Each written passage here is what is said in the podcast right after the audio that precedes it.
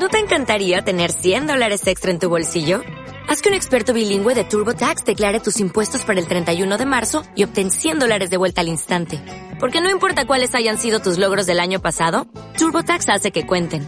Obtén 100 dólares de vuelta y tus impuestos con 100% de precisión. Solo con Intuit TurboTax.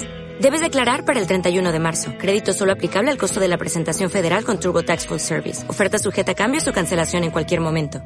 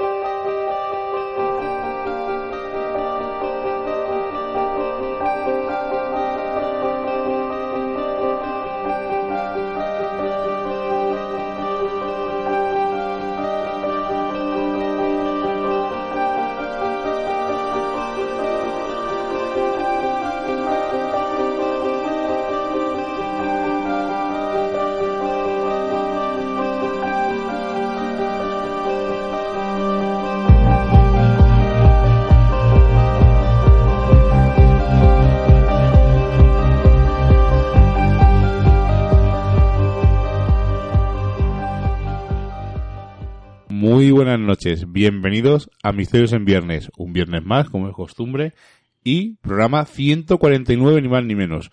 Casi casi ya rozando el 150, que os avisamos desde ya, va a ser el programa más largo de Misterios en Viernes que hemos emitido. Porque eh, ha habido un montón de amigos que nos han mandado audios y queremos eh, juntarlos a todos en el mismo programa.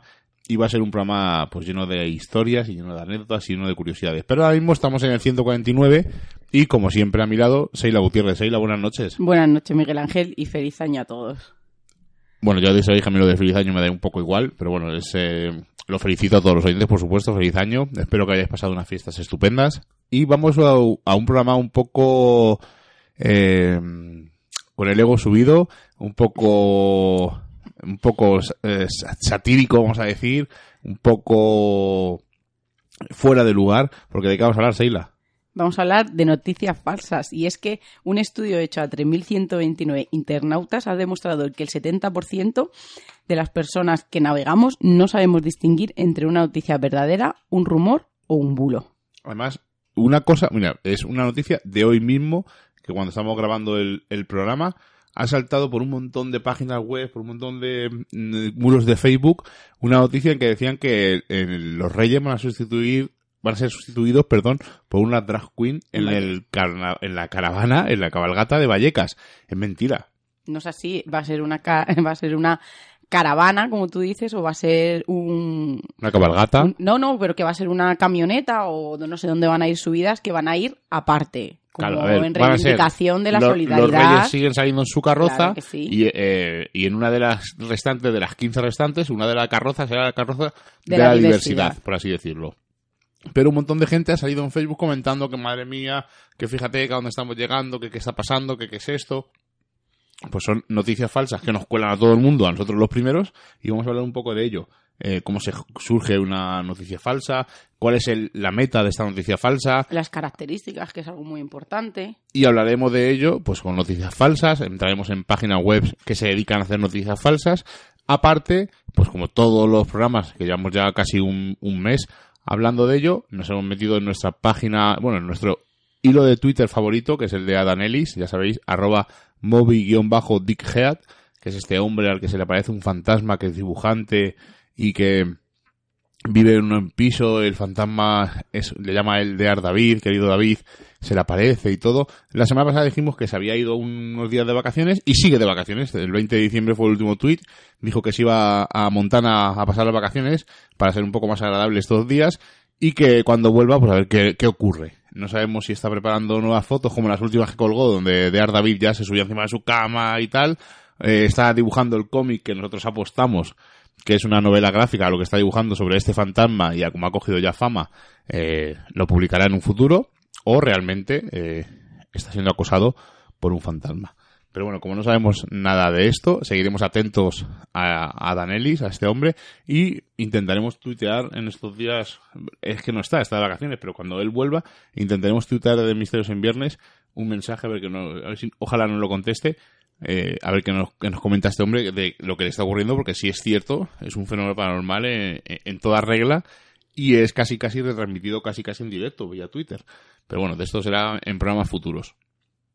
Pero ya sin más preámbulos, vamos a, a decir, Seila, que es una noticia falsa. Miguel, quería ah, decir algo que creo que es muy importante, que hemos empezado un nuevo año, pero eh, sin dos compañeros que nos han dejado hace muy poquito, en el 2017, compañeros del mundo del misterio, ¿verdad? Sí, bueno, coméntalo tú mejor. Pues nos ha dejado Benito. Eh, Benito Radiestesia. sí, Radiestesia, de- de- a lo mejor la gente le conoce mejor por el Benito y sus péndulos, que era Sí. la página web que tenía. Eh, no llegamos a eh, llegamos a hablar con él una vez por teléfono porque íbamos a hacer un iba a hacer un cursillo en. Madrid y queríamos ir a conocerle, pero al final no. Pero sé de buena tinta, por ejemplo, gente como será García que le entrevistó, que dice que es un, un- era un tío estupendo y nos ha nos ha dejado el hombre. Le dio un- se fue de vacaciones unos días y le dio creo que le dio un ataque al corazón y falleció. Una pena. Y, y también un, un compañero que se dedicaba a hacer urbes, como nosotros, de sitios chulísimos. Nosotros hemos conocido sitios gracias, gracias a ellos, así que yo creo que, que era un buen momento para, para hacerle este pequeño homenaje ¿no? y despedirnos de ellos.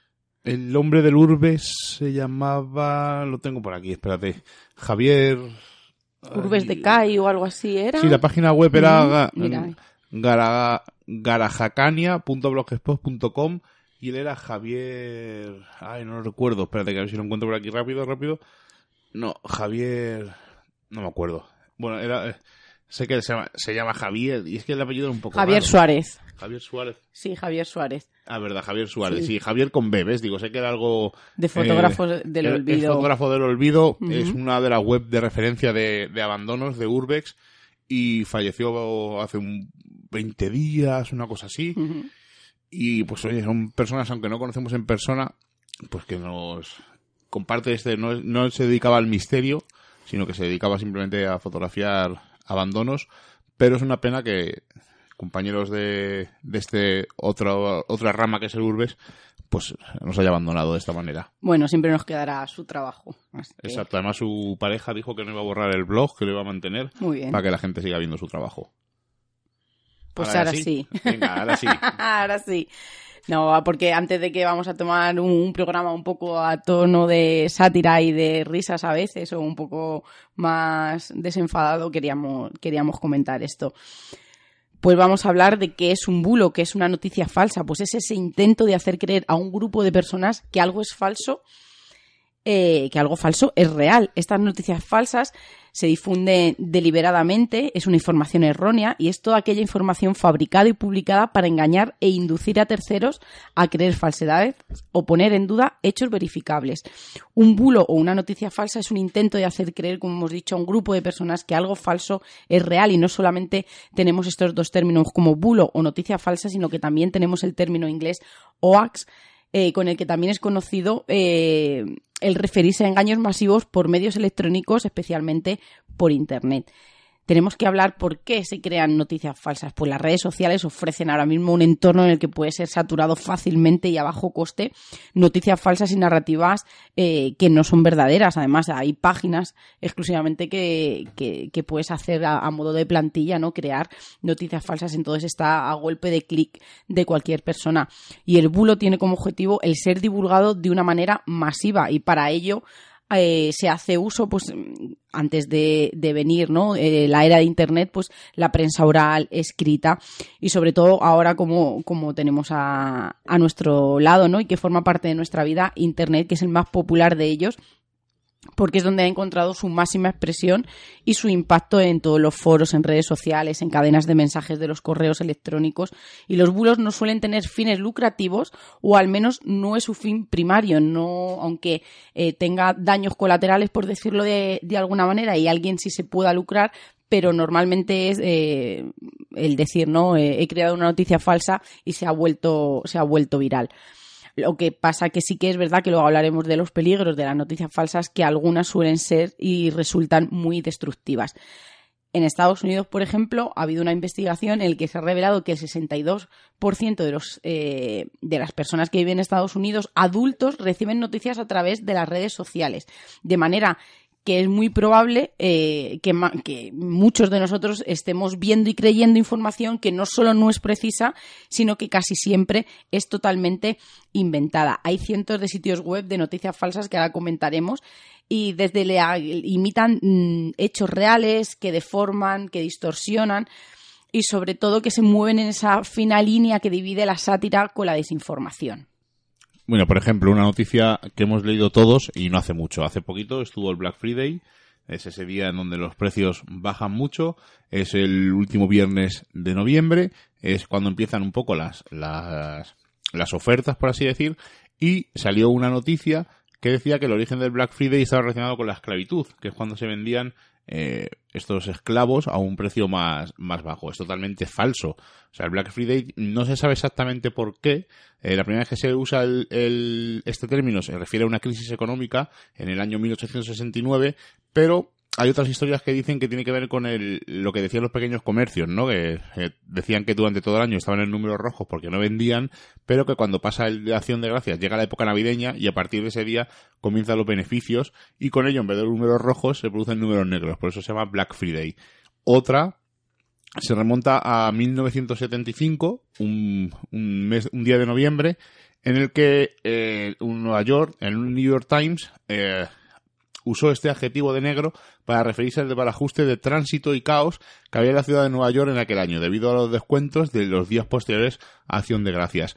Yo leí hace mucho tiempo también que decía que había una época en la que los libros no vendían mucho y en ese fin de semana, en ese viernes negro, los libros bajaban de bastante de precio, incluso hasta un 60 y un 70%, y como el libro, la tinta es negra, decían que era Black Friday. O sea que hay muchas eh, historias sobre este origen, pero desde luego el origen de eh, relacionado con la esclavitud es totalmente falso y es un bulo que incluso eh, estuvo en un montón de páginas web e incluso muchos muros y se desataron un montón de, de polémica alrededor de esto, pero por lo tanto vemos que es falso. ¿Qué ganan con esto? Pues ganan un poco eh, lo que ha dicho Seila y también un poco, ¿no? Pues que tú, el que ha creado una noticia falsa, pues su ego eh, diga, madre, he conseguido una noticia falsa. Y hablando de ego, tenemos que comentar que hace poquito eh, pusimos en... puse yo en mi muro de Facebook, llevo, estamos viendo que estas navidades el misterio está un poco revolucionado. Ha habido ahí peleas entre canales de iVox, hemos visto gente que protestaba porque sus libros no se vendían, y esto sí que es una cosa que voy a decir antes de nada. Estoy leyendo un libro, no voy a decir cuál es, ni voy a comentar la editorial, pero eh, está tan mal editado y me parece increíble que no que esté mal editado, porque oye, te puede salir una edición mala, pero sé que el autor ha pagado por este libro y me parece tan triste que alguien tenga que pagar por escribir. No me parece triste, sino que el mercado es así y es triste esa situación, ¿no? Que un escritor tenga que pagar por, por publicar su libro. Pero que encima este libro esté como. Eh, no sé, da la impresión de que no está revisado, que está mal, mal escrito, no sé, no sé. Una sensación un poco extraña, que además se lo he comentado a Seila esta mañana.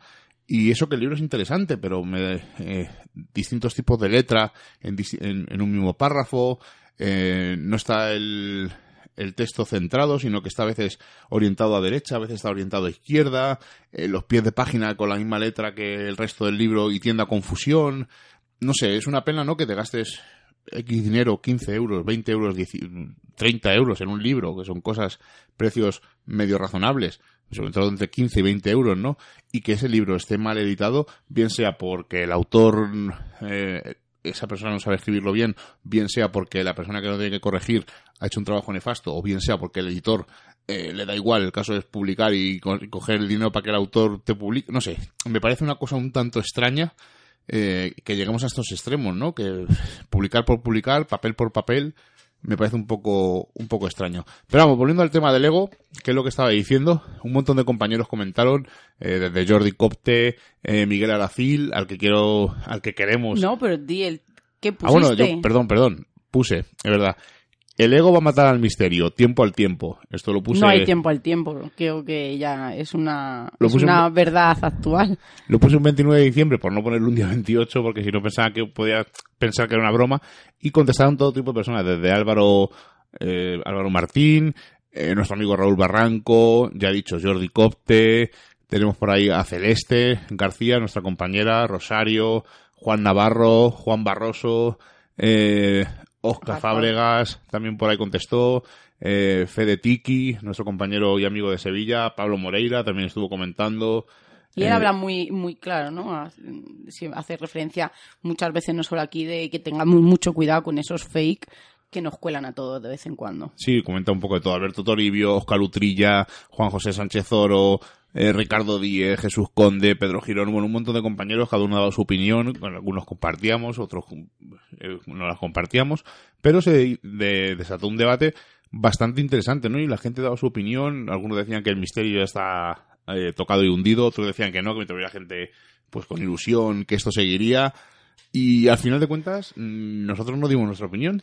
Fíjate que, que yo pienso que, porque evidentemente nosotros lo, o tú en este caso lo enlazaste al mundo del misterio. Pero si no estuviera enlazado al mundo del misterio, que quizá está muy tocado y, muy, muy hundido eh, dentro de, este- de esta guerra de egos o de esta lucha, ¿no? que, que a veces algunos de nosotros no entendemos, si hubiera sido en otro ámbito, la palabra ego eh, creo que no llega a ser tan negativa como, como dentro del mundo del misterio. A ver, yo pienso que en todos los ámbitos, eh, pues, eh, como se cuecen habas o hay, hay mierda en todos los sitios, por así decirlo, vamos a ser claros. Pero creo que en el mundo del misterio, el problema del mundo del misterio para mí, yo siempre lo he dicho en muchos sitios y lo vuelvo a repetir y vais a decir, joder, qué pesado, no sé qué. El problema del mundo del misterio es que cualquiera vale. Me refiero a cualquiera vale, ojo, no estoy desprestigiando a nadie. Sino que cualquiera puede contar una historia y como aquí no hay que estudiar para demostrar, a ver, hay excelentes periodistas, por supuesto, hay excelentes investigadores, excelentes divulgadores, pero no hay, no hay que estudiar algo para pertenecer al mundo del misterio. Entonces cualquiera que cuente una historia, pues ya depende de la honestidad de esa persona que te esté contando. Entonces, claro, eh, es la pescadilla que se mueve la cola y es lo que he dicho mil veces. Cualquiera puede decir, yo he visto un ovni, vale, y puedes tú contar esa historia. O yo he visto un fantasma, que a lo mejor que es lo que me gusta más. O yo he visto al monstruo del lago Ness, como veremos luego noticias que hay. Entonces creo que ese es el pequeño problema, ¿no? La, Uy, pequeño. el, momento de, de que soy el foco de atención, eh, estoy aquí, te he colado una noticia falsa o te he colado lo que sea, y si puedo lucrarme, pues mejor que mejor. Nosotros conocemos a grandes, eh, voy a decir divulgadores, eh, que tienen programas de radio que meten noticias falsas cada dos por tres, o que incluso se inventan psicofonías. ¿Y vas a entrar al trapo con ellos? Pues no, el día que nos toque las narices a nosotros, pues nos defenderemos con las pruebas que tenemos, y el día que, pues si no cuentas tanto, pues oye, un trato cordial y fuera. También hay que decir que hay gente muy chula, gente muy, no chula de, de chulo, sino gente que, que merece la pena conocer, que me he expresado mal. Gente cojonuda, gente con la que merece la pena eh, hablar de misterio y debatir, con, Con los que gran se puede-. Claro, claro, con los que se puede debatir y, y- y hablar durante horas. Entonces es un poco, pues como, yo creo que como en todos lados, ¿no? Habrá médicos, vamos, si te pones a mirar, por ejemplo, eh, cosas estas de dentista, pues hay dentistas profesionales y distintas piratas que te hacen lo mismo que puede hacer un, dentista profesional, pero sin ese seguro y sin ese, pues, pues es un poco, ¿no? En todos los sitios yo creo que cuecen habas. Y a fin de cuentas, bueno, pues lo que decía, que en el muro de Facebook hubo un, un debate bastante interesante, un montón de gente comentando, y ya lo dejamos porque se, se alargaba. ¿Sabes lo curioso? Que no hubo ninguna falta de respeto. Cierto. Alguno dijo que hay, bueno, siempre hay alguno que dice hay algún sinvergüenza, hay algún no, sé No, qué, pero, pero nadie dijo no tal falta- persona es un Fue sinvergüenza. lo que fue lo que a mí me más me gustó y lo que más que la el respeto no Eh, estuvo presente en todo en todo ese debate que se formó por simplemente por una sola pregunta. Claro, y yo creo que hay un problema, y también lo veo muchas veces y lo comento muchas veces, que parece que hay miedo a decir, oye, pues tal persona eh, es un embustero. Entonces no entiendo por qué eh, hay gente, todo el mundo lo sabemos que en Barcelona. Ya, hay pero es que es muy que pero es muy gratuito decir en, en Facebook o sin que te vean la cara es un embustero sin, sin replicar, o sea, sin poner esas pruebas encima de la mesa. No, porque, es muy complicado. No, a ver, yo por ejemplo para puedo mí. decir, esta persona eh, un investigador que, debe, que hay en, por ejemplo, un investigador que hay en Córdoba que está haciendo cosas ahora que no debe, por ejemplo, ¿no? Vale. Eh, oye, y si se da por aludido quien sea, oye, que no estoy refiriéndome a nadie, aunque en- un poco sí. Pero bueno, alguien que hace algo que no debe. Pero si tú le dices, oye, esto está mal, mal y mal, el problema es que tú le dices, esto está mal y te bloquea. Pero necesitas hacerlo. Pues a veces yo creo que es necesario que alguien diga, esto es un embustero, Sí, este es un ladrón, hacerlo, o este es un... necesitas hacerlo en internet, eh, perdón, en internet o en Facebook, o yo preferiría hacerlo por privado. En, su- en su- en persona. No, en persona no, tú le puedes escribir por privado, no hace falta. Sí, pero al final de cuentas se está lucrando, engañando a gente y lo que en tú este quieres caso, en este caso es que no se lucre con eso. Sí, en ese caso sí, pero que me refiero que, que te- tenemos una plataforma muy buena, pero que al final puedes hacer daño gratuitamente sin necesidad de mostrar ninguna prueba. Sí, bueno, pero eh, pruebas hay que mostrarlas, si no entras en su juego. ¿Quién muestra pruebas? Mm, nosotros. Ya, no. ¿Quién muestra? Pues mm, No, enseguida es el insulto fácil, el comentario soez y grosero, y al final eh, es como siempre, porque creo que, que nos pasa a todos, ¿no? Al final tú tienes un grupo de gente con el que eres afín y, tienes unos términos eh, o unas formas de trabajar parecidas a esa gente, y al final es pues lo que decimos siempre, ¿no? Cuando pasa algo, pues salen tus amigos, que pasa en todos los sitios, porque es normal. Y al final se queda en nada. Bueno, vamos a una noticia eh, que saltó el año pasado, el, pues sobre, estos, sobre estas fechas más o menos. Y la voy a leer textualmente. Un grupo de investigadores de lo paranormal que se encontraban en el Sanatorio del Santo Ángel, o como también se le conoce, Sanatorio de la Barranca, en la localidad madrileña de Navacerrada, cuentan que mientras se disponían a montar el equipo en el sótano del edificio pequeño, empezaron a escuchar fuertes golpes en el piso superior y un tropel de pasos que bajaban por las escaleras en donde se encontraban. A continuación, escucharon un fuerte alarido y se empezaron a mover todos los equipos que habían dispuesto, estrellándose alguno de ellos desde el suelo al techo, rompiéndose en pedazos. Una de las chicas del grupo en ese momento dijo haber visto una figura en forma de diablo que, eh, de aproximadamente dos metros de estatura, de pie, en el último tramo de escaleras. Presas del pánico por lo que estaba aconteciendo, una de las personas perdió el conocimiento y llamaron al 112 pidiendo auxilio. Al lugar se personaron Policía Municipal, Guardia Civil y tres unidades de atención sanitaria, siendo los primeros en llegar dos patrullas de la Policía Municipal de Navacerrada, que cuando accedieron donde se encontraban los chicos fueron testigos, según consta en el parte policial, de golpes y voces de origen desconocido. Una vez evacuados los investigadores, se realizó una batida por todas las instalaciones junto con la Guardia Civil sin encontrar explicación a lo que habían vivido. El sanatorio de Navacerrada es un lugar muy peligroso por el estado de ruina en el que se encuentra, siendo frecuentado por amantes de lo paranormal, puesto que de él se encuentran muchas historias y leyendas. El Ayuntamiento de Navacerrada ha comunicado que estrechará la vigilancia del recinto y que la manera de que no ocurra una desgracia es comenzar con el derribo de las instalaciones. Esta noticia salió hace cosa de un año, ya he dicho, y recorrió un montón de muros de Facebook y nosotros incluso la comentamos. Es una noticia totalmente falsa. Eh, ¿Cómo distinguir un poco que es una noticia falsa? Bueno, tiene un montón de falta de ortografía, como lo estamos viendo nosotros, faltan mayúsculas, faltan puntos, pero hay dos webs, vamos a hablar de estas dos, porque Mundo Today no entraría de esto, dentro de estas dos webs. Mundo Today es una web satírica donde cuentan eh, noticias falsas eh, para, la risa fácil o una sonrisa o, noticias satíricas. Pero estas no, por ejemplo, eh, 12minutos.com es una página para crear bromas y eh, colgarlas en, en internet o en Facebook. O, por ejemplo, también tenemos haynoticia.es. Son páginas web que crean noticias falsas y te las meten como si fueran eh, algo normal. Por ejemplo, otra que hemos visto hoy en Hay Noticia, en 2020 Canarias tendrá la misma hora que la península. Son noticias falsas que las cuelan pues para que eh, haya gente que las vean y pues, incluso lleguen a sospechar. Mira, tenemos aquí, despedida de soltero, acaban 17 divorcios. Abren en Madrid la taberna de Mau en su re, Que yo creo que esa real, es verdad. que es mentira. Hay un montón de noticias ¿A ti te han falsas. alguna vez alguna noticia Sí, claro, falsa? como Yo a creo todo que a el todo el mundo. mundo, ¿no? Pero hay una página web ahora que está en, en beta, que está en prueba, que se llama maldita.es, que podéis seguirla en Twitter, que se llama maldito bulo, y ellos se encargan de ir diciendo esta noticia es falsa, esta noticia es falsa, porque el problema, como has comentado Seila, es que estas noticias eh, corren como la pólvora.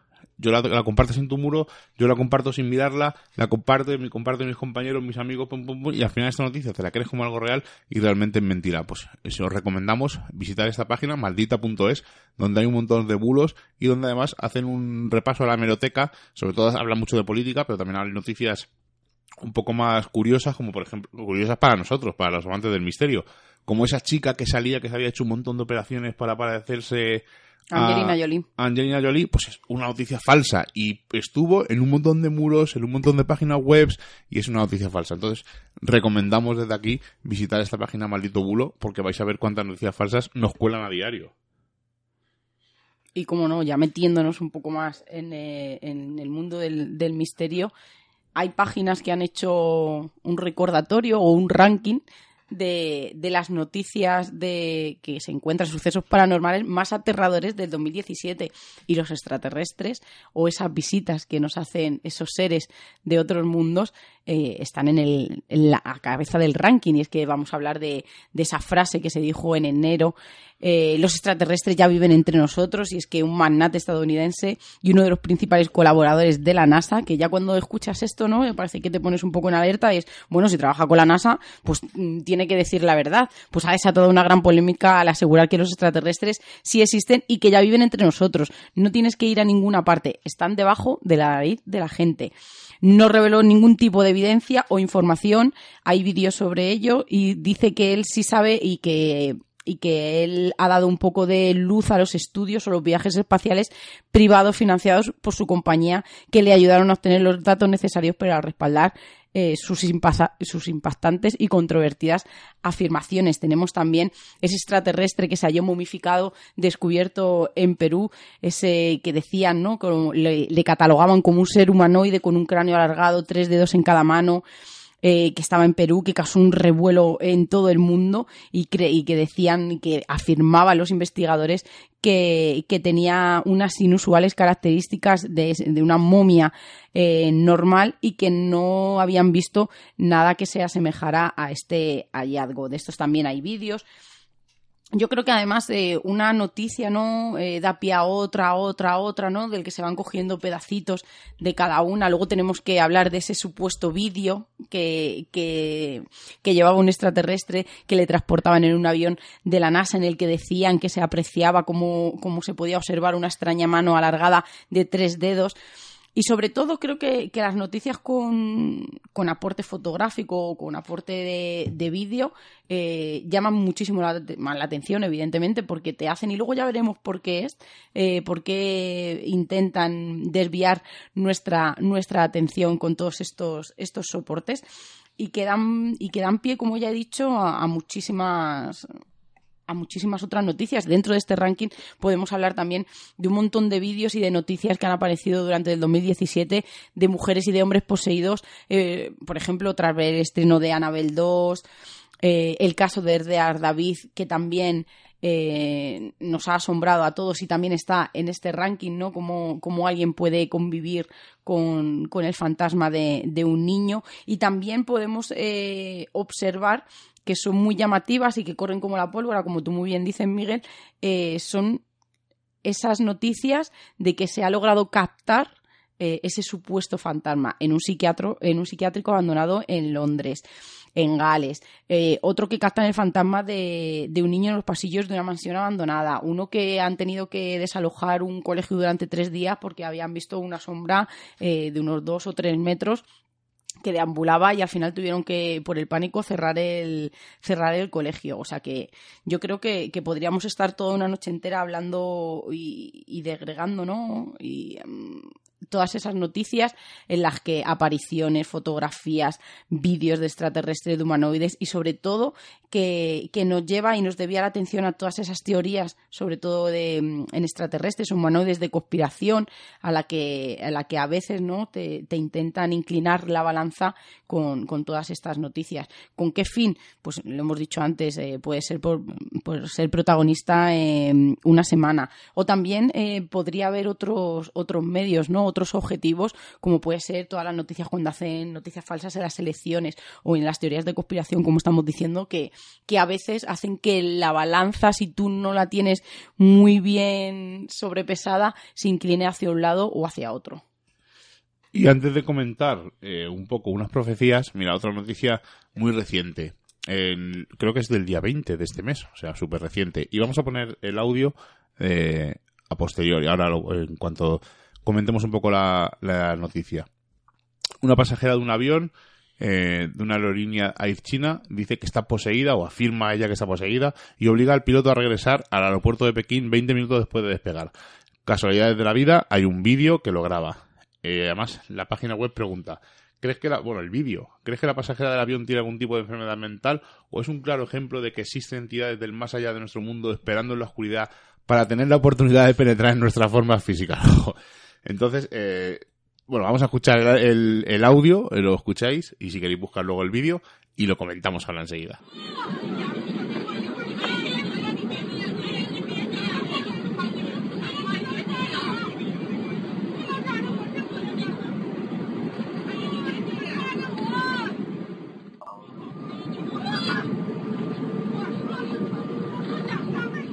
Bueno, pues el, lo estamos viendo nosotros ahora mismo, en, en el momento se ve como una chica que parece que tiene un ataque, un montón de gente en un avión. Puede ser incluso de una película, porque no eh, eh, sale nada claro. Encima es en, en, chino, entonces no entendemos muy bien lo que ocurre. Hay un revuelo muy grande, hay, pero hay mucha gente que está normal mirando hacia adelante, ¿verdad? Y luego la parte de atrás. Puede ser un ataque, que es lo más normal, ¿no? Sería lo más probable. Un ataque epiléptico. Un ataque epiléptico o una enfermedad de cualquier tipo. Pero vamos, ya tanto como posesión, bueno, pues es un... Que cómo pueden catalogar en 20 minutos quién hay experto en ese avión que pueda ¿no? ir tachando todas esas características eh, supuestas de, de una posesión, ¿no? Son, mm, pero vídeos como este eh, podemos encontrar eh, 50.000. Otro, una cámara de seguridad capta una misteriosa silueta oscura en una calle de Perú el día de Navidad. Hace cosa de unos 20 días había una noticia que salía una chica que estaba en medio de una calle y de repente salía volando y ponía entidad empuja a una chica en mitad de la calle que resulta que ese vídeo es, es bastante claro. Se ve eh, que él, gira un camión y al pasar pilla un cable de los que hay colgados, no sé en qué ciudad es, y el cable le da a la chica y casi la puede haber cortado el cuello y haberla matado, haberle cortado la cabeza.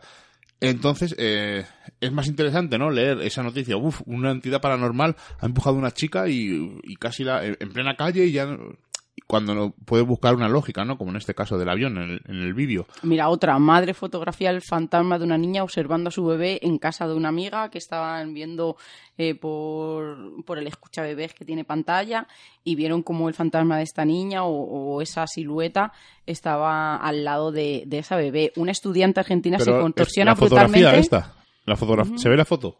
Sí, sí. Pero la fotografía, o sea, eh, es lo que hemos dicho muchas veces en el, en el programa anteriores.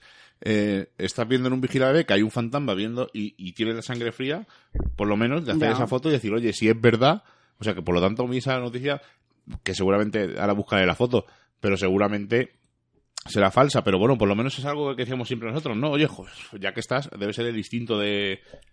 Estudi- una estudiante argentina se contorsiona brutalmente durante un exorcismo y no solo ella, sino que tuvo un efecto reflejo y muchos de los padres tuvieron que ir a, acudir a curanderos para liberar a sus hijos de este también exorcismo por contagio. Bueno, mira, escalofriante vídeo muestra el momento en que las puertas de un hotel se abren y cierran por sí solas.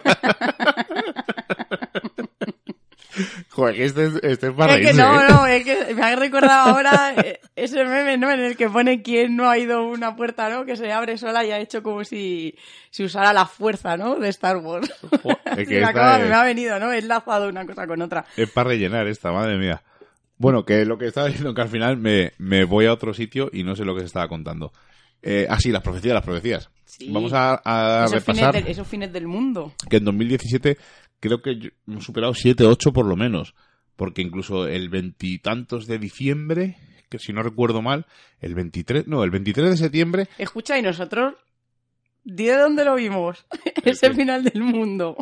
ah, es cierto, nos, eh, Veníamos de explorar. veníamos de explorar y era las 12 menos menos, menos 10 o así y, y dijo nuestro pequeño explorador oye y si vamos a ver el fin del mundo desde arriba de Cuenca desde el, el casco barranco, antiguo sí, señor. que se ve todo y tal y por lo menos si viene, pasa algo pues lo vemos y nos subimos allí nos subimos con estábamos comiéndonos un bocata y estuvimos allí hasta las 12 y 10 o así Y dijimos, "Ya nos frío podemos bajar". y digo yo que nos podemos ir y dijo nuestro pequeño explorador bueno pero a lo mejor no es el a las 12 es el fin del mundo de las 12 de España sino de otro lado y bueno pues si es de otro lado nos pillará durmiendo pero vamos eh, bromas aparte creo que ha habido siete u ocho fines del mundo este año. O sea, eh, ha habido un montón de predicciones y en septiembre decían que el planeta X o el planeta Nibiru se iba a, acercar. Había incluso noticias eh, que decían, y leo el titular, investigador asegura tener evidencias de la llegada de Nibiru en 2017. Bueno, eh, Nibiru lleva llegando, eh, pues no sé, yo que sé, 10 o 12 años, incluso hay libros escritos, o sea, es un tema que da para mucho.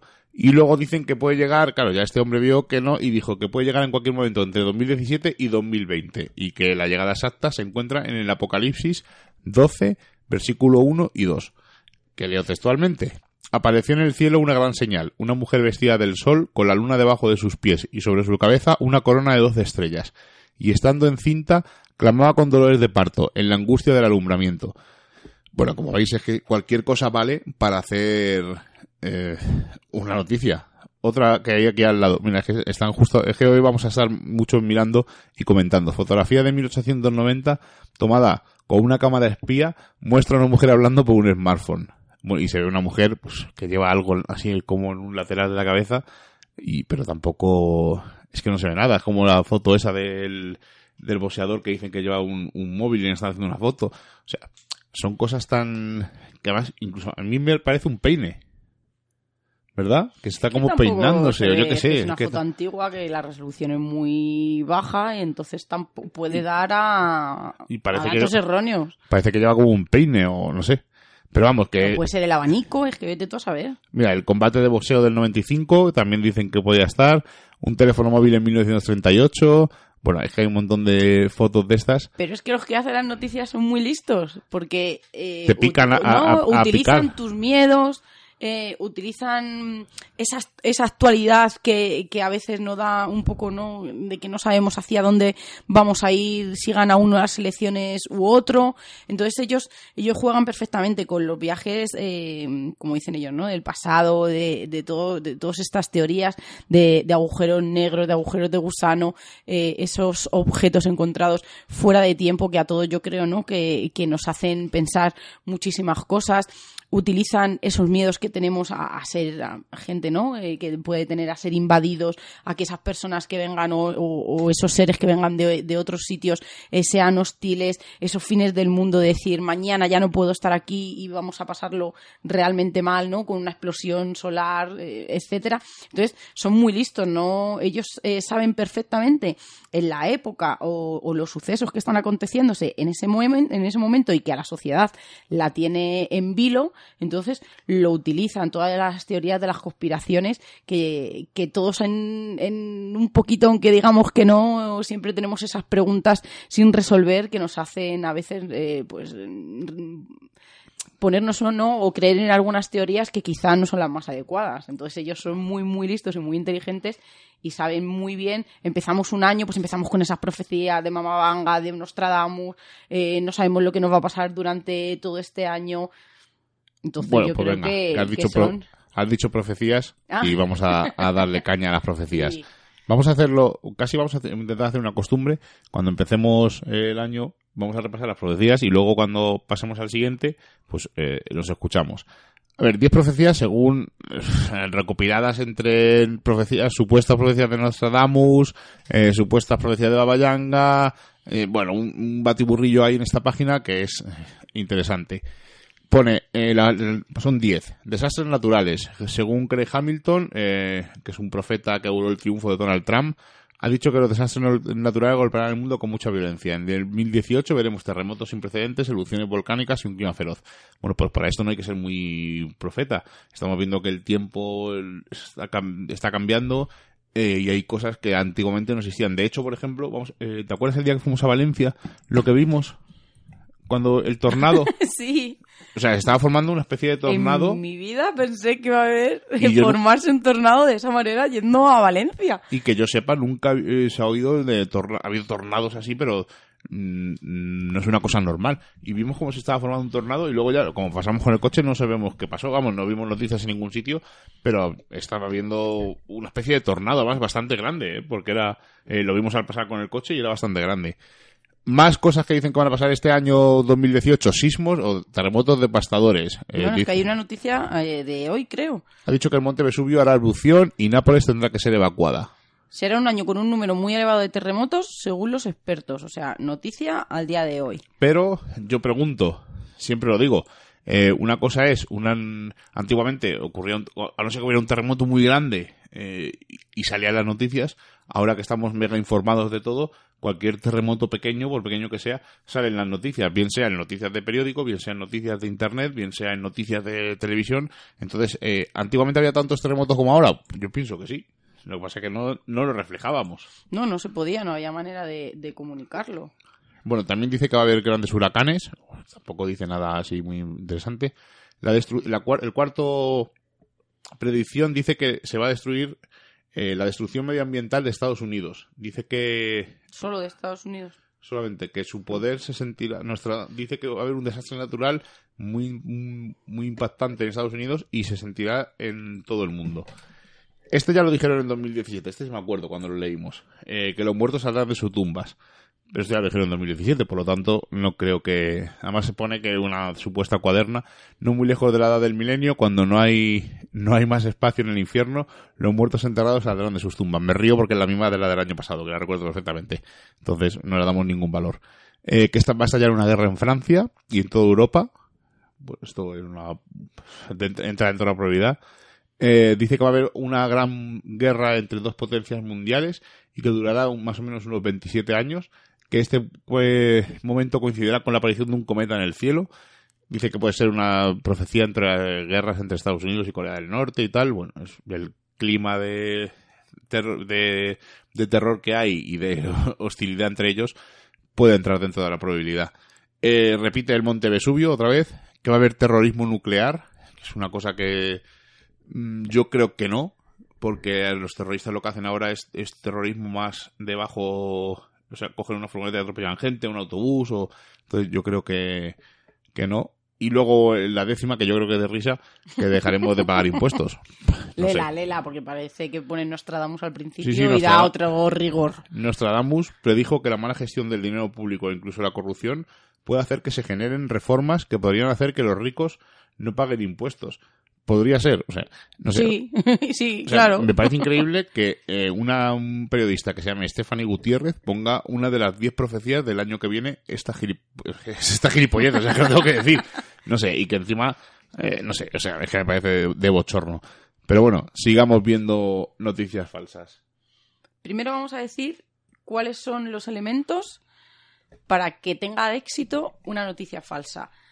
Y es que no es que estemos hablando solo de Internet y de las redes sociales, es una, es una cosa, ¿no? Es una, una evidencia que las no- de las noticias falsas, como hemos dicho antes, eh, a través de la expresión oral, de la escrita, ya existían. Sí que es verdad que estas herramientas digitales han permitido difundir los fake y manipular la opinión pública con una velocidad algo increíble. Esta velocidad y, la- y sobre todo la amplitud con la que se propagan toda clase de bulos e informaciones eh, trucadas por las redes. Las redes sociales forman parte de nuestra vida diaria y para un usuario común la opinión de un blogger anónimo en las redes y el artículo de, por ejemplo, de un analista conocido tendrá el mismo valor. Casi no, no hacemos eh, un corte en esa balanza de quién tiene más rigor o quién tiene menos. Solamente vemos la noticia si nos gusta o no, o si no la creemos más o no la creemos menos.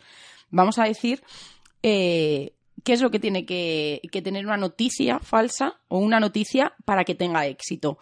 Tiene que ir dirigida a las emociones, que tiene mucho que ver con lo que hemos comentado antes, algo para que tú empatices, algo que tenga que ver con tus miedos, con tus temores, con, con ese miedo, como hemos dicho antes, esa fotografía que está al lado de un bebé, estás eh, tocando a tu hijo, algo muy importante dentro de, dentro de tu familia, esos miedos a, a la economía, al gobierno, eh, a todas esas teorías de conspiración, pues todo eso dirigida de una manera que nos toque un poquito dentro y, y que nos haga un poco reflexionar, o ni siquiera eso, sino que, que te incluso te haga a veces no soltar una lagrimilla, pues eso es una característica para que tenga éxito una noticia falsa.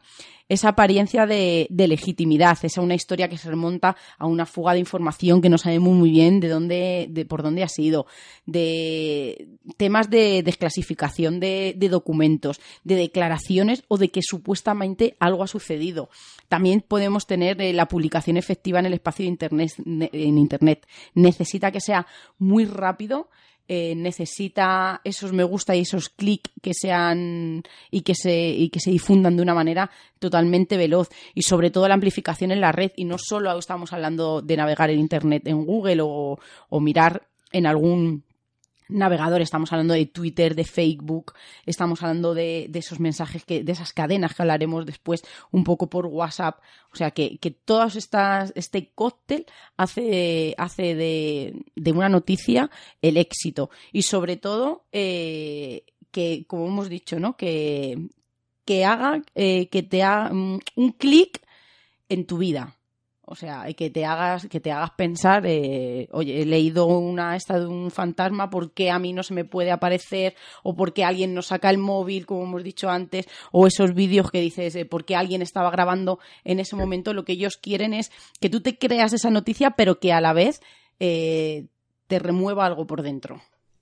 Bueno, y mientras que Seila va contando cosas nuevas sobre relacionadas con las noticias, nos vamos a centrar en una página web eh, podemos haber elegido cualquiera. Podemos haber elegido Orbes Argentina, eh, haber elegido la de Matrix, eh, la nueva realidad. Bueno, es que hay un montón de páginas web de estas virales donde te cuentan noticias y me he centrado en una que ya nos dio su juego en su día y digo, pues vamos a seguir mirándola, que es despierta vivimos en una mentira.com.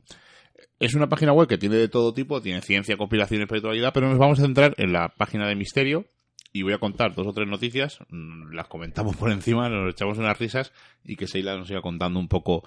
Porque, por ejemplo, eh, tenemos aquí, descubren huella humanoide gigante en Sudáfrica. Que ni, voy a pincharla para verla. Eh, esta sí la he pinchado porque me ha parecido curiosa. Una nueva teoría dice que los dinosaurios fueron exterminados por armas nucleares disparadas por aliens. Eh, es interesante, ¿no? Vamos a ver por qué, qué es lo que nos cuentan estos hombres dicen que, no, es, una teoría muy apoyada, porque luego eh, lo interesante es leer el, reportaje, ¿no? Y lo que pone en grande, luego casi casi no tiene nada que ver, porque aquí lo primero que te dicen que esta es una de las teorías que ha salido en los últimos días, pero que los científicos y los arqueólogos no están muy conformes con ello. Entonces es un poco que ellos lo que les interesa, pues es lo que ha dicho Seila, ¿no? El clic, el que entres en esta noticia eh, y veas otras noticias y sigas eh, pinchando. Ellos cobran por clics, entonces es lo que les interesa. Es una noticia que a fin de cuentas no cuenta nada. Tenemos otra. Eh, además, esta la he puesto porque mm, es una foto que os va a recordar a otra. Eh, Job Hopkins, agente del MI5, confiesa en el hecho de su muerte que mató a Lady Di.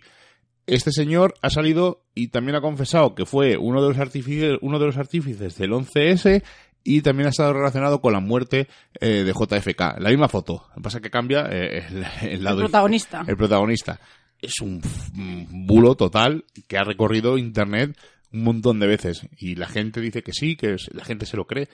Bueno, son noticias. Eh, mira, esta es curiosa. Una periodista rusa desvela que hay detrás de las pirámides de la Antártida. Eh, en el año 2013 sale una foto de unas misteriosas pirámides supuestamente de la Antártida, eh, unas imágenes súper impactantes, tipo como las pirámides de, de Egipto, pero con nieve. y una periodista rusa eh, voló hasta el sitio donde supuestamente estaban estas, estas pirámides y lo que descubrió que es una noticia falsa, que es un bulo. Y esta mujer lo que hizo fue eh, denunciar a la página web Alien Disclosure Group, que fue la que eh, dio a conocer esta supuesta noticia. Por lo tanto, ahí vemos que el titular es súper llamativo, pero luego el, el, resto de la noticia cuenta cosas curiosas como esta. Y está muy bien eso de denunciar. Además, eh, yo cuando estaba eh, preparando el programa eh, pensaba, pero no hay nada, no hay ningún organismo que se dedique a, a denunciar y a mirar eh, cómo influye todo esto de las noticias falsas? Pues sí, Google, Facebook, eh, están eh, y tienen, y hay más asociaciones y organizaciones que se dedican sobre todo a, interceptar estas noticias falsas que muchas veces, como hemos dicho antes, mm, se inclinan, ¿no? O de una manera o de otra para en, tu, en tus opiniones.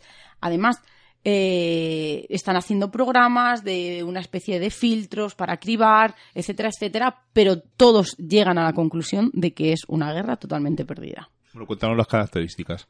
Vamos a hablar de las características porque me parecen muy, muy curiosas. Como hemos dicho antes, eh, empatizar, ¿no? Esa, esa eh, ese saber, ¿no? El, que a ti también te puede pasar con los protagonistas de la historia. Vamos a hablar de los títulos, que es un factor muy importante que diferencia entre noticias falsas y verdaderas. Los, los, títulos de las noticias falsas son más largos que los de las noticias verdaderas, están muy decorados, contienen palabras muy simples en cuanto a extensión y tecnicismos. Eh, los títulos falsos a menudo usan mayúsculas en todas las palabras y muchos nombres propios para que sepamos qué le ha ocurrido a alguien. Eh, pero emplean muy pocos sustantivos en general y muy pocas palabras vacías. Por ejemplo, el la, los, las, un, una. También encontramos que el conjunto, eh, en el conjunto de datos, los títulos falsos usan mucho las palabras analíticas y en nuestro conjunto de datos los títulos falsos hacen eh, uso más de frases verbales y tiempos verbales en pasado, que me parece una cosa súper curiosa. El contenido de los artículos eh, falsos y verdaderos también tienen otra diferencia y no solo en encabezado, sino también en la estructura del contenido que es muy diferente. En especial, encontramos que los artículos verdaderos son bastante más largos que los artículos falsos y estos últimos usan en menor medida palabras técnicas, puntuación, citas, eh, abundan caracteres más pequeños y redundancia léxica. Las noticias falsas son más fáciles de leer, usan menos palabras analíticas y esos sustantivos, pero tienen más pronombres personales y adverbios.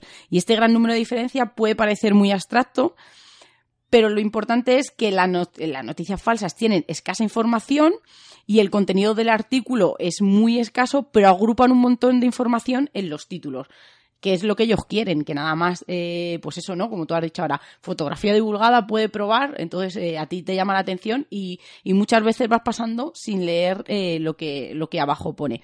Y sin embargo, las noticias reales convencen a través de argumentos, mientras que las falsas convencen por medio de atajos. Y es que vamos a explicar que según un modelo que se ha establecido, eh, las personas eh, nos convencemos por dos tipos de vías, la ruta central y la ruta periférica. La ruta central eh, de persuasión resulta, es el resultado del examen más detenido de las características presentadas de los argumentos y del mensaje pero esta vía implica una gran cantidad de energía, de atención, de capacidad cognitiva y, sin embargo, la ruta periférica de persuasión resulta eh, de la asociación de ideas o de la creación de conjeturas no relacionadas con la lógica y la calidad de información presentada. Esta vía también puede llamarse ruta de atajo, ya que implica muy poca energía y capacidad cognitiva. Los seres humanos, por por naturaleza tendemos a elegir estos atajos, como por ejemplo, ¿cómo no me voy a creer esta noticia si viene de mi amigo de Facebook y él nunca compartiría una noticia falsa? O, creer eh, lo que el título nada más eh, nos presenta. Y es que el daño de estos atajos eh, puede ampliarse eh, como ellos, nosotros solemos decir, ¿no? Dios los cría y ellos se juntan, evidentemente, como hemos comentado antes, eh, nosotros tú te relacionas con un grupo de gente eh, que tiene muchas similitudes contigo. Entonces, si un amigo tuyo ha puesto una noticia de una fotografía de un fantasma, que es algo que a nosotros nos apasiona, casi nunca pondríamos en duda esa noticia. Bueno, voy a seguir contando noticias curiosas. Eh, mira, esta la voy a comentar. Pero déjame que te diga, súbeme un, un momento, por favor. Pero yo, yo, por ejemplo, antiguos esqueletos podrían revelar finalmente los orígenes de los pergaminos del Mar Muerto. Yo, en ese titular, solo tengo, ¿no? Ya, eh, antiguos, que me encanta, esqueletos, que yo creo que a todo el mundo le despierta esa curiosidad, el Mar Muerto. Entonces, son de temas que, eh, que yo no controlo, sé quizá lo básico, y perfectamente me podría creer una noticia falsa como si fuera verdadera. En mi, en mi, yo, por, eh, un ejemplo. Mira, mm, dos noticias muy curiosas. Fotografía divulgada puede probar que un megalodón de 50 toneladas todavía existe en los océanos. Bueno, eh, desde ahora hasta dentro de 6-7 meses nos vamos a hinchar a ver fotos de megalodones. En la foto se ve como un tío haciendo surf dentro de la ola y el megalodón, un pedazo de tiburón al lado gigante eh, y la cámara atrás la ha captado, ¿no? Bueno, pues nos vamos a hinchar y digo por qué, porque están, han rodado una película que se llama Megalodon, que la protagoniza Jason Statham y se estrena para verano más o menos, entonces nos vamos a cansar de ver fotos de megalodones, pero porque van a ser, eh, primero, tráiler de la película, fotos de la película, que por cierto hay una foto ya que es muy parecida a esta, que incluso yo creo que puede ser eh, esta es un montaje burdo, pero la otra es, eh, es, muy parecida, es una ola y dentro de la ola se ve un tiburón muy grande. Y lo digo que vamos a cansarnos de verlos porque hay un montón y claro, va a empezar una campaña de, promoción brutal. Y esta me ha parecido súper interesante. Eh, además el titular es muy corto, ¿no? ¿Cómo fotografiar fantasmas? Te lo contamos aquí. Bueno, es un poco así como un vídeo de YouTube, ¿no? Como un tutorial. Bueno, pues supuestamente es una investigadora que va a comentarnos cómo conseguir fotografiar a fantasmas. Dice que lo primero es encontrar el lugar, luego hay que pedir los permisos, hay que llevar el equipo necesario, que incluye infrarrojos, cámaras térmicas, cámara de espectro completo, que esto es muy interesante, y cámaras digitales de alta resolución. Y dice los consejos básicos. Y atención porque es que estos consejos básicos casi casi los deberían llevar casi todos los grupos de investigación. No fumar mientras se, realiza el estudio, esto es eh, de cajón, el humo juega malas pasadas. Evitar respirar cerca de la cámara, evidentemente, eh, puedes hacer que la respiración eh, haga vaho o haga cualquier cosa en la cámara. Comprobar si es pájaro cerca, ya que se pueden cruzar en mitad de la foto y dar lugar a suposiciones erróneas. Ajustar el ISO de la cámara. Eh, evitar las interferencias. Y esta, que es que casi casi dices, madre, ¿cómo puede decir una mujer esto? Porque es que es de cajón cambiar y ah. limpiar la lente para que no tenga polvo y se creen orbes. Madre mía, menos mal que hay gente eh, en esta noticia, en esta web de noticias falsas, de vez en cuando encuentras una joya, ¿eh? Porque cambiar y limpiar la lente para que no tenga polvo y se creen orbes es que el 99,99% de los orbes son polvo en suspensión, polvo en la lente o insectos. Pero para que veas que el error está en el título. Exacto. Porque podría ser un artículo eh, de revista de fenómenos paranormales Mira, más dice zonas de la casa donde se pueden producir cosas extrañas y son buenos lugares para fotografiar, tales como pasillos, espejos, ventanas, cementerios. O sea, que es que nos está diciendo cosas muy extrañas, muy, muy a lo loco, pero claro, al estar alojada en una web de cuenta Y el título que quizá no es el adecuado. Exacto, es uno casi casi sería eh, formas correctas de fotografiar o, o el manual o... o... lo que tú quieras, porque podría ser un artículo súper interesante y con el título que evidentemente tú le has dado porque ponía eso.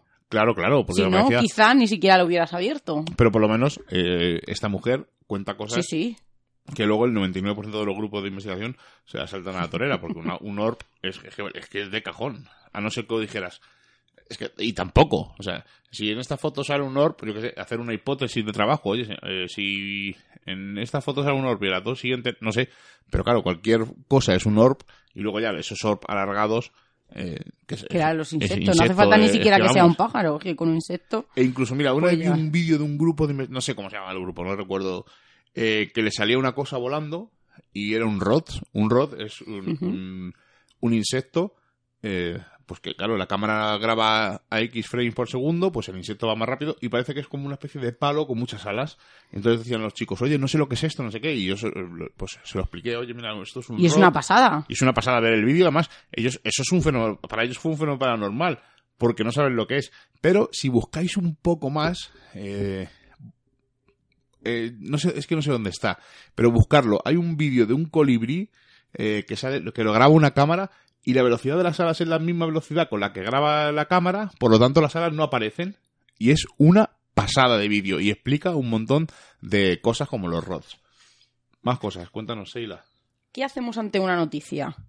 Ya sea falsa o no, pero evidentemente por falta de tiempo no vamos a analizar todas las todas las noticias que leemos. Pero hay que investigar la fuente, el autor de la noticia que estás leyendo. Tú has dicho antes el de la barranca. Eh, el autor de la noticia, sí, pero no se nombra el grupo, no se nombra a ningún integrante, no se da ningún nombre propio. Los bulos carecen de fecha de publicación normalmente, o son erróneas, y están redactados de la manera más atemporal posible para que vivan el máximo tiempo circulando en la red. Cuando uno ve una noticia mm, del 2010, entonces, mm, evidentemente, aunque sea una fotografía de un fantasma o de un dinosaurio, no nos va a llamar tanto la atención como si ha ocurrido hace un par de días o hace un par de horas. Si no se conoce muy bien la fuente de una noticia, hay que intentar buscar esa misma noticia en otros, en, otros medios de comunicación diferentes que sean reconocidos y fiables aunque ahora yo creo que también muchos medios reconocidos y fiables están, como tú bien has dicho, ¿no? metiendo noticias falsas que nos llevan a, equívocos muy grandes. Hay que contrastar la historia, identificar los elementos en común o elementos que diferencian la noticia eh, en un medio de comunicación o en otro. No hay que compartir la, noticia basándose solamente en el titular de la misma. Hay que leer la historia completa y verificar de nuevo la, fecha de publicación. Y desconfiar de la veracidad de las noticias eh, que se recibe por medio de cadenas como WhatsApp, eh, este lo típico, ¿no? Compartir urgente, porque lo que intentan es un gancho para captar la, la, atención del internauta y tenemos esas de que nos mandan de WhatsApp a ser de pago, Hotmail cerrará sus cuentas y no hacen no sé qué. Eh, Actimel es malo para la salud y dejas de fabricar las defensas, no lo tomes. Red Bull contiene veneno. Todas estas cosas que para nosotros eh, las utilizamos en nuestra vida cotidiana y no y es el gancho perfecto para colar esa noticia y que de verdad no la creamos porque viene de un medio que para nosotros es totalmente fiable. Y es que los bulos normalmente contienen una petición de reenvío. Se solicita el reenvío para alertar a otras personas, para evitar la mala suerte, la muerte, para concienciar a otros o cualquier otro motivo. Y es que el objetivo de esta petición de reenvío, pues el único, lo único es para captar direcciones de correo, crear eh, bases de datos, realizar posteriores campañas de correo masivo o simplemente difundir la información falsa en el máximo el máximo posible y en el mínimo tiempo. Bueno, pues mira, le voy a poner a Seila para que lo vea el vídeo del, del pájaro. Mira.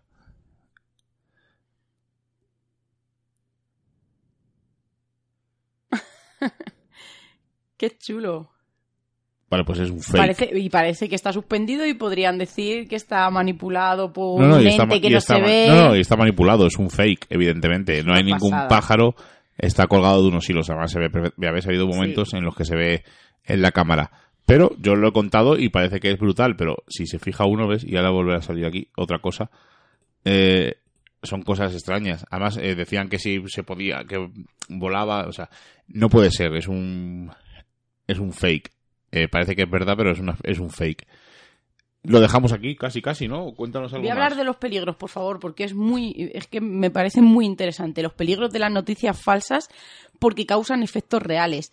Y es así porque nosotros, los lectores, los usuarios de estas redes sociales, somos también quien alimentamos y damos esos brazos ¿no? a, esas personas que, que crean estas noticias. Y es que la raíz de esta situación está en nuestros cerebros y es que hay muchos estudios que han, eh, perdón, que han comprobado que antes de que existieran los teléfonos móviles o que existieran todas estas plataformas, nuestros niveles de atención eran alrededor de 12 segundos.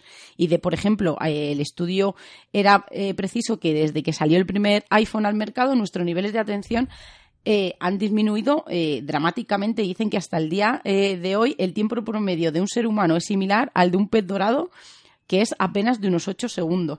Y dicen, ¿qué está haciendo Internet en nuestras mentes?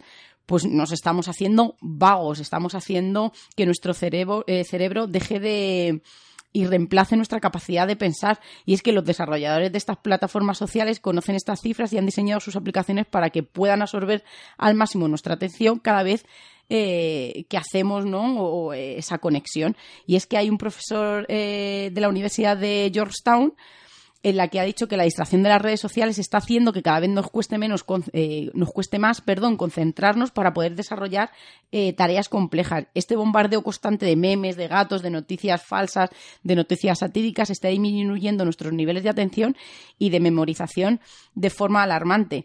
Y es así como estamos distraídos cuando navegamos por Internet, eh, que vamos compartiendo contenidos a la ligera y es verdad que simplemente con el título, sin terminar de leer la noticia, eh, ya la hemos retuiteado, ya la hemos compartido con todos nuestros amigos, con todos nuestros grupos, así que lo que hace eh, todas estas noticias falsas es que nuestra atención disminuya, ese tiempo de reacción aumente y que antes de lo que nos demos cuenta ya la hayamos compartido que es su objetivo final.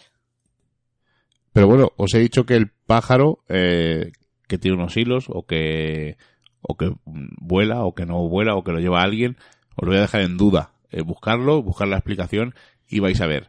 una de las dos que os he dicho, que, o que los frames graban justo cuando el pájaro aletea, o que son unos hilos lo que lo mueve. Una de las dos es auténtica. Pero podéis ver como en un momento hemos creado una noticia falsa diciendo que ese pájaro puede ser que es, eh, la cámara no le captara o simplemente eh, que fuera un, un fake.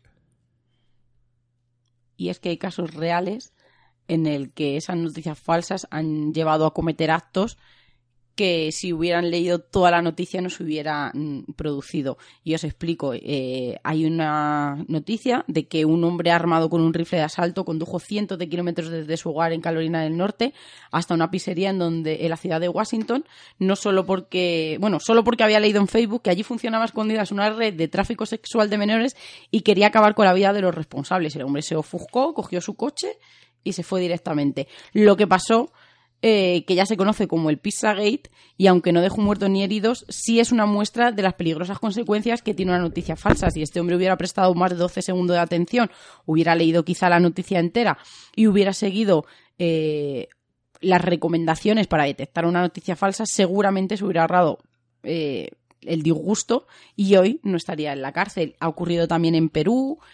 Y, hay muchísimos casos de, de acción-reacción eh, con estas noticias.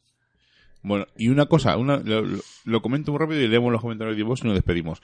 Eh, una cosa que yo pensaba que era mentira, luego resulta que es verdad. Eh, viendo la serie de Ricky Morty, eh, uno de los capítulos decía que había una, una salsa que se llamaba salsa Sichuan, que era que se, la sacó McDonald's para promocionar la película de Mulan. Yo dije, esto es una bola como un castillo. Bueno, pues resulta que es verdad. Y a raíz de esta serie, de este comentario, eh, la gente la empezó a demandar y McDonald's tuvo que volver a sacar esta, esta salsa. El problema es que fue tal la demanda que se agotó la salsa en cuestión de minutos. Entonces, eh, McDonald's no saben cómo, al principio dijeron que fue una cosa especial, pero creo que al final han recuperado eh, esta salsa que apareció en los años 90 gracias a la serie de Ricky Morty, que yo pensaba que era un, un, un- un fake. O sea, y hemos dejado por contar todas esas eh, todas esas noticias del círculo de las cosechas que cada semana aparecen en un lugar en Alemania, en Reino Unido, etcétera. También de, de esas criaturas que, que afloran de o, no, o que emergen del mar o que se las encuentran en un bosque recóndito. Tenemos que, que remontarnos ¿no? al chupacabras y después de ahí ha habido eh, miles de criaturas que no han sabido catalogar y que, y que la bueno, y las llaman, ¿no? O, sí las han catalogado como monstruosas y tenemos eh, desde los nuevos avistamientos de Nessie, eh, ese, medio caballo, medio perro que también en Perú, o sea que, se nos han quedado un montón de noticias que realmente creo que es como las leyendas urbanas, tienen un germen real o tienen una semillita, pero que evidentemente se han distorsionado y hay a alguien que le interesa esta distorsión. Y nos despedimos con los comentarios de iVox, que el programa de la semana pasada eh, causó bastante revuelo en los comentarios de iVox. Eh, nuestro amigo Esteban Zamala dice que se reúnen dos potencias, porque como eh, sabemos, eh, nos visitaron Serach García y Sergio Salazar, amigos de Nimbas al Descubierto y de Moon Now, eh, y pues, nos hemos reunido tantas veces que es una cosa casi casi de, dar las gracias a Esteban por llamarnos dos potencias. Es una cosa, nos reunimos con los, eh, con los amigos, encima nos cuentan algo tan interesante como lo contaron, y creo que es eh, súper interesante y lo volveremos a reunir. Eh, gente, eh, Jaspi Radio Sergio dice que es un, que fue un, un excelente momento, que le gustó muchísimo. Tonaco dice que le gustó, que es un programón, que no conocía a estos chicos ni su fantástico trabajo y que enhorabuena eh, por el programa. Anónimo, que creo que es nuestra amiga Ana María, es, dice que ella cree que nadie nunca han ido a la luna y que no han vuelto nunca, que eso le, le escama un poco y nos desea feliz año. Y por lo tanto nosotros a ella igual como siempre y a todos los oyentes. Eh, Hispalina dice que nos da las gracias por traer a Serache a Sergio, que le sigue por diversos medios y que recomienda su canal de YouTube. Así que si podéis eh, echarle un ojo. Desde luego, eh, Paula Lerux dice que qué bueno todos juntos, que gracias, gracias a vosotros por escucharnos. Enigmas al descubierto, nuestro amigo Serán nos dice que la luna es un astro más incoherente de nuestro sistema solar, eh, que gracias por todos los comentarios. Y luego este comentario lo quiero destacar porque eh, esto es eh, lo que se tiene que hacer. O sea, no, hay- no creo que hay que decir nada más. For Out, eh, no voy a leerlo porque es muy largo, comenta que, que no le gusta eh, lo que ha escuchado, o sea, no es que no le guste, sino que no se lo cree. No lo comparte. No lo comparte, pero da una eh, eh, da una, una, una serie de razones por las que no lo comparte que me parece súper interesante, ¿no? Porque esto es una crítica constructiva como Dios manda. Y él dice lo primero, la primera frase ya dice, creo que merece como mínimo respeto. Exacto. Y además dice, eh, cuando alguien ofrece su trabajo desinteresadamente al público, creo que lo mínimo que merece es respeto. Sergio le contesta que yo no me he enterado de nada. Yo no sé lo que pone Yo Sergio, no- porque es no que me he no enterado de nada, oye, nada. porque de verdad que son dos eruditos en este tema. Tanto Foraud como, como Sergio, me parece increíble una exposición de uno como la contestación del otro. Pero vamos, que Foraud, para mí, eh, Sí, sí. chapó ese comentario que ha sido, eh, creo que ha sido el comentario mm, de los mejores comentarios que he visto en mucho tiempo, razonado, diciendo por qué no me gusta, en- o sea, como tiene que ser. Y con respeto. Nuestro amigo Geraldine dice que se le hace corto con estos programas cuando hay tanto contenido. Eh, Raúl, nuestro amigo del grupo Dagian, dice que es un temazo, que le gustó muchísimo, que los temas de la conspiración son muy interesantes y que todos los fenómenos paranormales y tal son interesantes, o sea que, que, le, que le gustó mucho. Pues nos alegra que te gustara mucho. Nuestro amigo Yeselius dice que le gustó el programa y otro anónimo dice que hay que aprender cada día cosas nuevas y bien explicadas. Gracias. No, pues gracias a nuestros amigos Serat y, y, Y Sergio, Sergio. que fueron los que hicieron eh, el programa. Por supuesto. Y sin más, pues nos despedimos hasta la semana que viene, que ya os avisamos que va a ser bastante largo, el programa 150, y vamos a pasarlo lo mejor posible. Vamos Pipa, a sí, yo estoy segura de que sí. un montón de, pero cuando digo un montón de amigos, es un montón de amigos, se ha desbordado. Eh, Y conocidos y gente anónima. Sí, no, pero que se ha desbordado el programa. Sí. No pensaba que iba a haber tanto, vamos a tener tantos audios. Pensaba que se tener unos pocos. Y os aviso que hay más de 30 audios de compañeros. Y es que yo lo siento, pero necesito hacer un apunte a cada uno de ellos, eh, o por lo menos tu opinión, o, o decir que te has quedado con la boca abierta con, con ese testimonio, porque hay, hay, hay muchos de esos audios que son testimonios de experiencias personales por lo que esa persona eh, se enganchó al misterio. O el caso que le parece más paranormal. Pero eso lo veremos la semana que viene en el programa de la semana que viene de Misterios en Viernes. Así que hasta la semana que viene. Miguel Ángel, muy buenas noches. Muy buenas noches. Como ya hemos pasado el umbral mágico de la medianoche y nos reclama el misterio, nos ocultamos nuevamente en nuestras guaridas a seguir con nuesra vida mundana. Y la próxima semana nos volveremos a encontrar con nuevos temas del misterio, los cuales no revelaremos en su totalidad, porque recordad, estáis escuchando en TDL de Radio Misterios en Viernes. Hasta la semana que viene.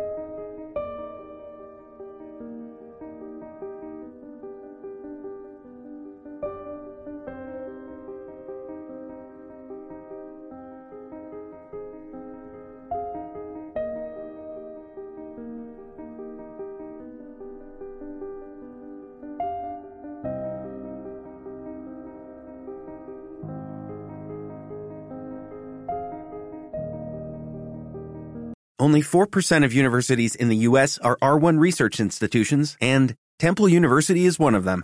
This means 100% of students have the opportunity to participate in hands-on learning and research with world-class faculty. With over 600 academic programs across 17 schools and colleges, Philadelphia's largest public university provides students with a rich variety of opportunities and propels graduates to succeed in their careers. Temple University. Schedule a campus tour today at admissions.temple.edu/visit.